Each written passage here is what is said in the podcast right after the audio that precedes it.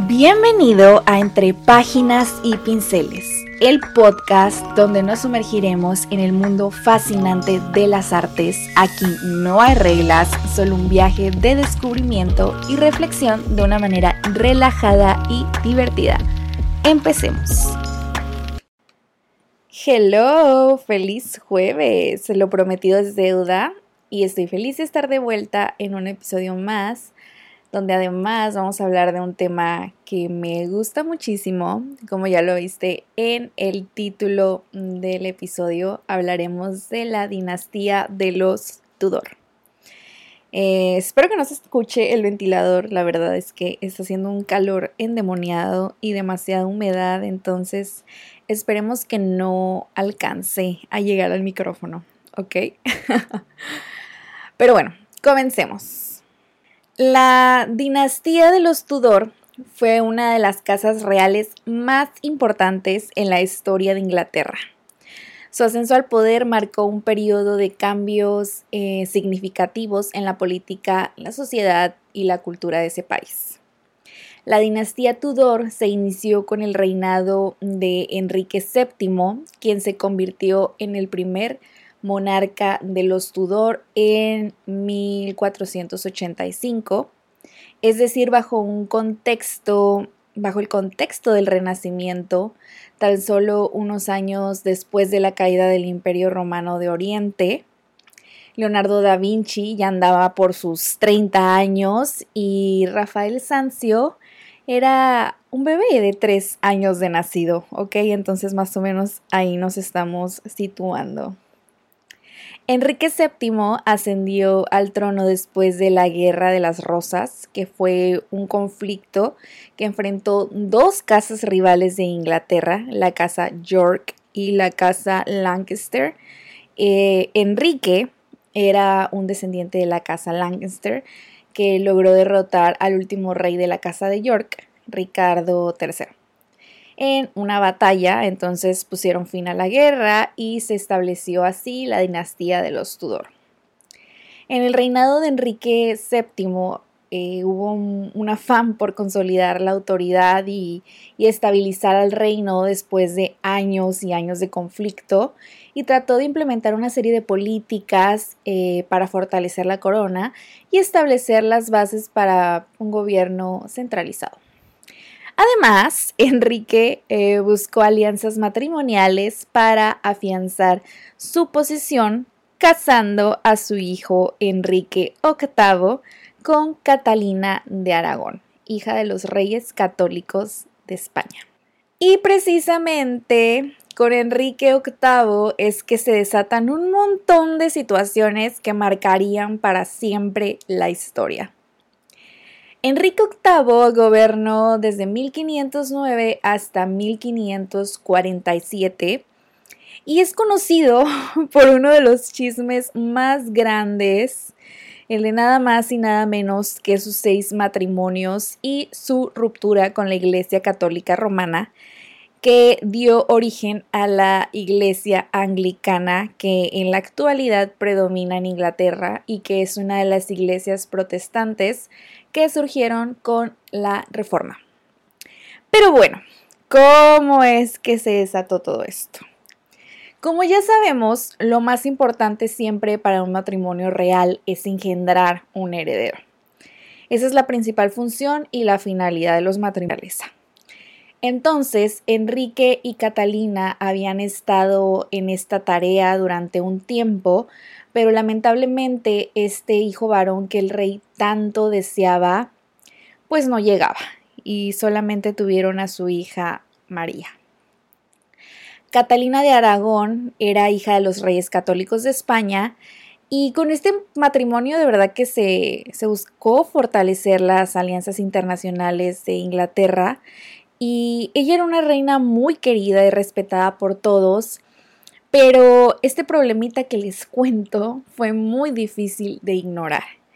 Y sumando a que hay una fuerte creencia y que está el chismecito de que Ana Bolena, le calentó la cabeza a Enrique para que se enamorara de ella y convencerlo de solicitar su divorcio de Catalina, pues es que no ayudaron para nada a esta situación.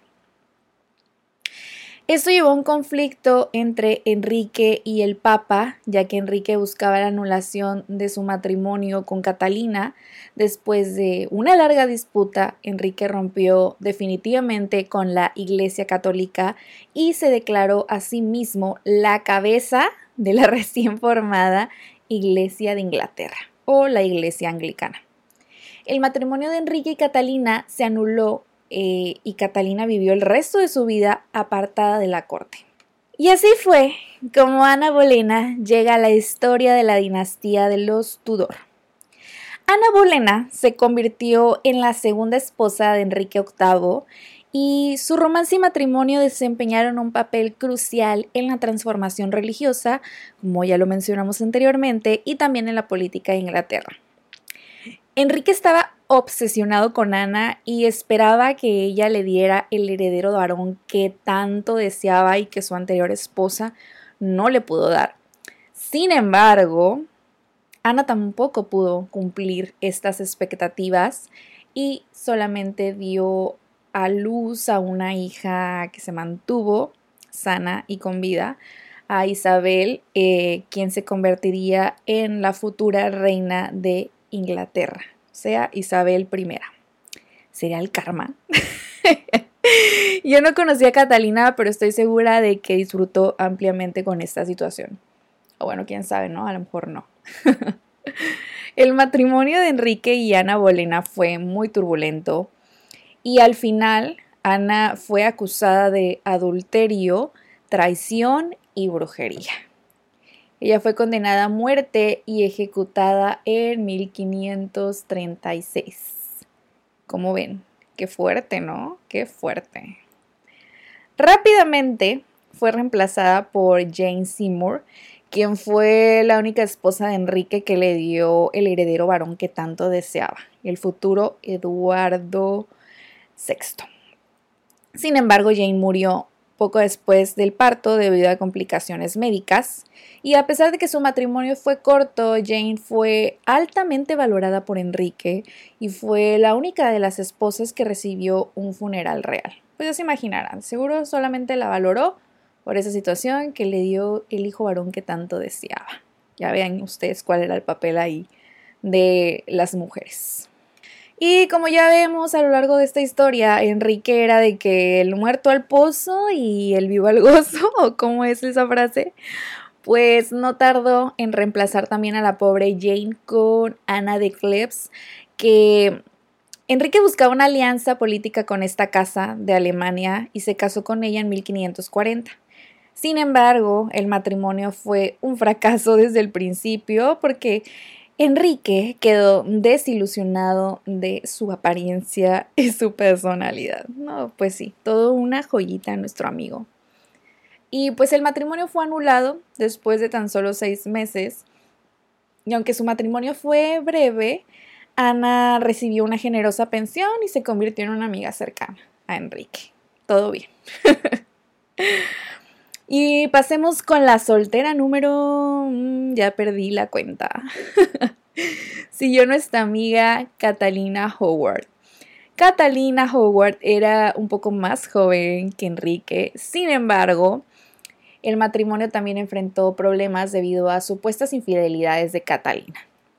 Enrique ordenó su arresto, arresto y ejecución por adulterio.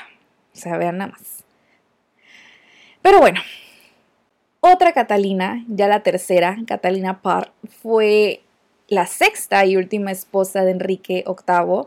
Contrajeron matrimonio en 1543 y estuvieron juntos hasta la muerte de Enrique. A diferencia de las esposas anteriores, esta Catalina sí sobrevivió al rey y después se casó nuevamente, empoderada ella, ¿no? Entonces, los matrimonios de Enrique VIII y sus consecuencias políticas y religiosas desempeñaron un papel muy crucial en la historia de Inglaterra. Su búsqueda por un heredero varón y sus conflictos con la Iglesia Católica Romana llevaron a la separación de Inglaterra de la autoridad papal y al establecimiento de la Iglesia de Inglaterra, iglesia que sigue vigente hasta estos días. Estos eventos sentaron las bases para el surgimiento del anglicanismo y tuvieron un impacto duradero en la historia de Inglaterra. Irónicamente, después de haber pasado casi toda su vida buscando un varón, las sucesoras al trono de Enrique fueron precisamente sus hijas mujeres, y ellas fueron las que destacaron en el trono. En primer lugar, María, su hija con Catalina de Aragón, sería María I, conocida como María la Sanguinaria o María la Sangrienta. Fue la primera reina de Inglaterra desde 1533 hasta su fallecimiento en 1558. Al contrario de su padre, ella sí era católica y muy devota y durante su reinado intentó restaurar al catolicismo y derrocar la reforma protestante. Promovió muchas reformas políticas que desataron una persecución a los protestantes, es por eso que se ganó el apodo de María la Sanguinaria, porque eh, pues condenó a muerte a más de 200 personas, imagínense. Y al igual que su padre, buscó un matrimonio español. Ella se casó con Felipe II de España. Lamentablemente sus políticas no dieron muchos resultados y no tuvo un heredero tampoco. Entonces eso y además de que a los ingleses pues no, no les gustaba mucho Felipe, pues la verdad es que su, su gobierno no fue muy fructífero. En cambio, llega Isabel I, la hija de Enrique con Ana. Ella sería conocida como Isabel la Grande o la Reina Virgen porque fue una reina icónica y poderosa en la historia de Inglaterra que decidió nunca casarse. Su reinado abarcó desde 1558 y hasta 1603 y fue una época de gran importancia y transformación en este país. Isabel I dejó un legado perdurable tanto en la política como en el arte y en la cultura, convirtiéndose en una figura emblemática del Renacimiento inglés. Isabel I ascendió al trono después de la muerte de su media hermana María y heredó un reino dividido religiosamente y su primer desafío pues fue estabilizar eh, y unir al país de nuevo adoptó una política religiosa que buscaba equilibrar esas tensiones entre católicos y protestantes. Y aunque era la hija de Enrique y de Ana Bolena quienes rompieron con Roma y establecieron la Iglesia de Inglaterra, Isabel siempre buscó unir a sus súbditos bajo, bajo una fe y mitigar esos conflictos religiosos. Isabel I también implementó una política exterior exitosa y desarrolló relaciones diplomáticas con otras potencias europeas. Mantuvo una relación tensa eh, con Francia y España, pero pues también negoció tratados y alianzas estratégicas para proteger los intereses de su reino. Además, fomentó la explotación y el comercio, respaldando expediciones marítimas y la creación de, de las compañías de las Indias Orientales, lo que sentó las bases del futuro imperio colonial británico. Sin embargo, uno de los legados más perdurables de Isabel I fue su apoyo y mecenazgo en las artes y la cultura. Durante su reinado, el Renacimiento inglés floreció con un resurgimiento en la literatura, la poesía y el teatro, y figuras como William Shakespeare crearon algunas de las obras más influyentes de la historia literaria de Inglaterra y pues la historia universal de la literatura en realidad. También se crearon teatros donde se representaban las obras de Shakespeare. La imagen pública de Isabel también se convirtió en un símbolo poderoso de la monarquía y del poder femenino. A menudo, a menudo se le representaba en retratos con vestimentas muy elaboradas, con una imagen majestuosa y poderosa. Además, se ganó el apodo de la Reina Virgen debido a, como ya les había mencionado antes, su negativa de casarse y compartir su poder con un consorte. porque pues para qué, ¿verdad? Si ya era ella la reina, ella no necesitaba a nadie más para poder asumir su rol. Isabel I gobernó con una habilidad política notable y una astucia estratégica, además de las precisiones y desafíos a los que se enfrentó. Eh, logró mantener una estabilidad y el crecimiento en Inglaterra durante su reinado. Ella murió en 1603 y marcó el final de la dinastía de los Tudor. El arte y la arquitectura Tudor florecieron durante este periodo de la dinastía en Inglaterra. Esta época fue testigo de un estilo distintivo y único que reflejaba tanto las influencias renacentistas continentales con las tradiciones artísticas culturales inglesas. El arte y la arquitectura Tudor dejan un legado duradero que todavía se aprecia en la actualidad. La arquitectura Tudor se caracterizó por un estilo distintivo y fácilmente reconocible. Uno de los estilos arquitectónicos más destacados de la época fue el gótico. Este estilo combinaba elementos góticos como arcos puntiagudos y tracerías con detalles decorativos renacentistas como frontones, columnas y elementos clásicos. Los edificios Tudor góticos solían ser muy imponentes y majestuosos, con fachadas elaboradas y techos con pendientes muy pronunciadas fue durante esta época uno de los aspectos más destacados en la pintura de retratos. Los retratos de los Tudor capturaron la apariencia y la personalidad de la nobleza y los miembros de la corte. Y la verdad es que es por eso que me llamó tanto la atención hablar sobre esta dinastía, porque los retratos solían ser tan realistas y detallados con un énfasis en la representación precisa de sus rasgos faciales y su vestimenta y los objetos que los acompañaban, que es imposible no imaginarlos a la perfección, el cómo se veían ellos. Y esto fue eh, gracias al pintor Hans Holbein el joven, quien los retrató en la corte de Enrique VIII. Hans Holbein el joven eh, fue uno de los pintores más destacados del Renacimiento y tuvo una estrecha relación con los Tudor, especialmente con la corte de Enrique VIII e Isabel I. Su trabajo como retratista oficial de la corte le permitió capturar la apariencia y la personalidad de estos miembros y la nobleza de los Tudor, dejando un legado artístico muy significativo. La relación de Holbein con los Tudor comenzó durante el reinado de Enrique VIII. En 1526, el pintor viajó desde su ciudad natal, Augsburgo, en Alemania, a Londres buscando nuevas oportunidades y mecenazgo de la corte inglesa.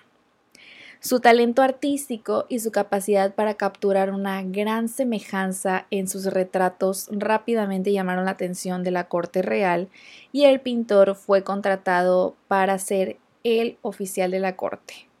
Se convirtió en un miembro valorado del círculo artístico y cultural de esta época. El primer encargo importante que recibió el pintor en la corte de los Tudor fue el retrato de Sir Thomas More, un destacado político y consejero de Enrique VIII, que por cierto años después lo condenaría a muerte.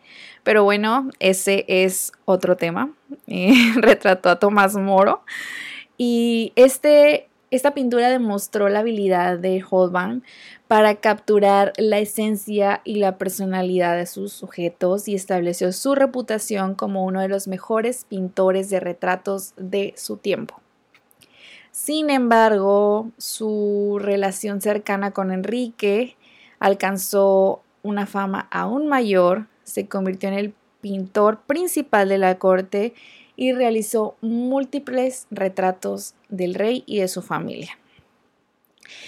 Los retratos de Enrique son conocidos por su realismo y su habilidad para capturar esa autoridad y poder que poseía el monarca y uno de los retratos más famosos de Enrique VIII es el llamado retrato de Enrique VIII o retrato del rey Enrique VIII en la armadura. Esta obra maestra muestra al rey en una imponente armadura reflejando su imagen como un gobernante poderoso y guerrero. Además de retratar a Enrique, Holbein también pintó a varias de las esposas del rey y uno de los retratos más famosos fue el que hizo de Ana de Cleves, quien se convertiría en la cuarta esposa de Enrique y este retrato fue enviado al rey como parte de un acuerdo matrimonial arreglado y desafortunadamente no representaba con precisión la apariencia de Ana. Entonces esta discrepancia y la realidad fue un factor importante en la anulación del matrimonio.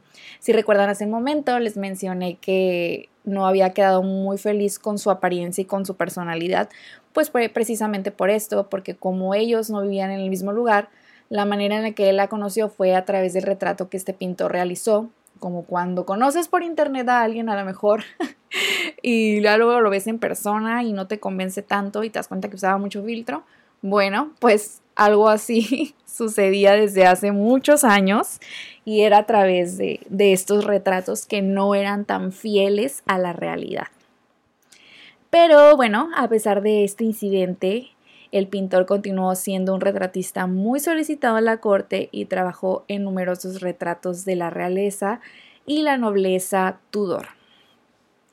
La relación del pintor con esta familia continuó después de la muerte de Enrique VIII y durante todo el reinado de Isabel I.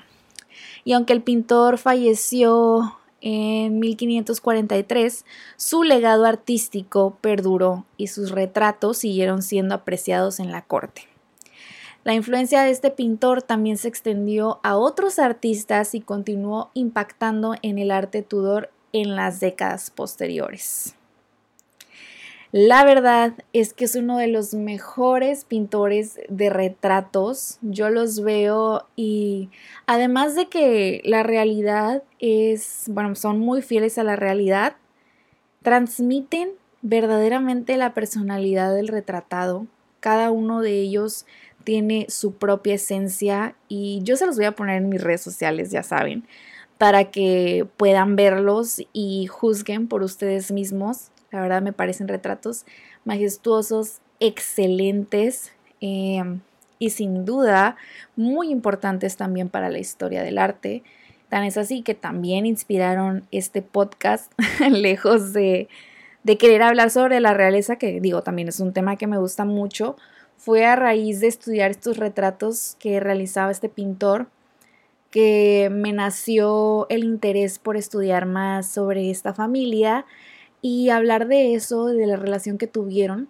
Entonces, espero que este episodio haya sido entretenido para ti, que hayas aprendido algo y que te interese también ver las obras de Holman. Entonces, ya sabes que te voy a dejar las fotos en mi Instagram, Musefelin, y nos escuchamos en otro episodio.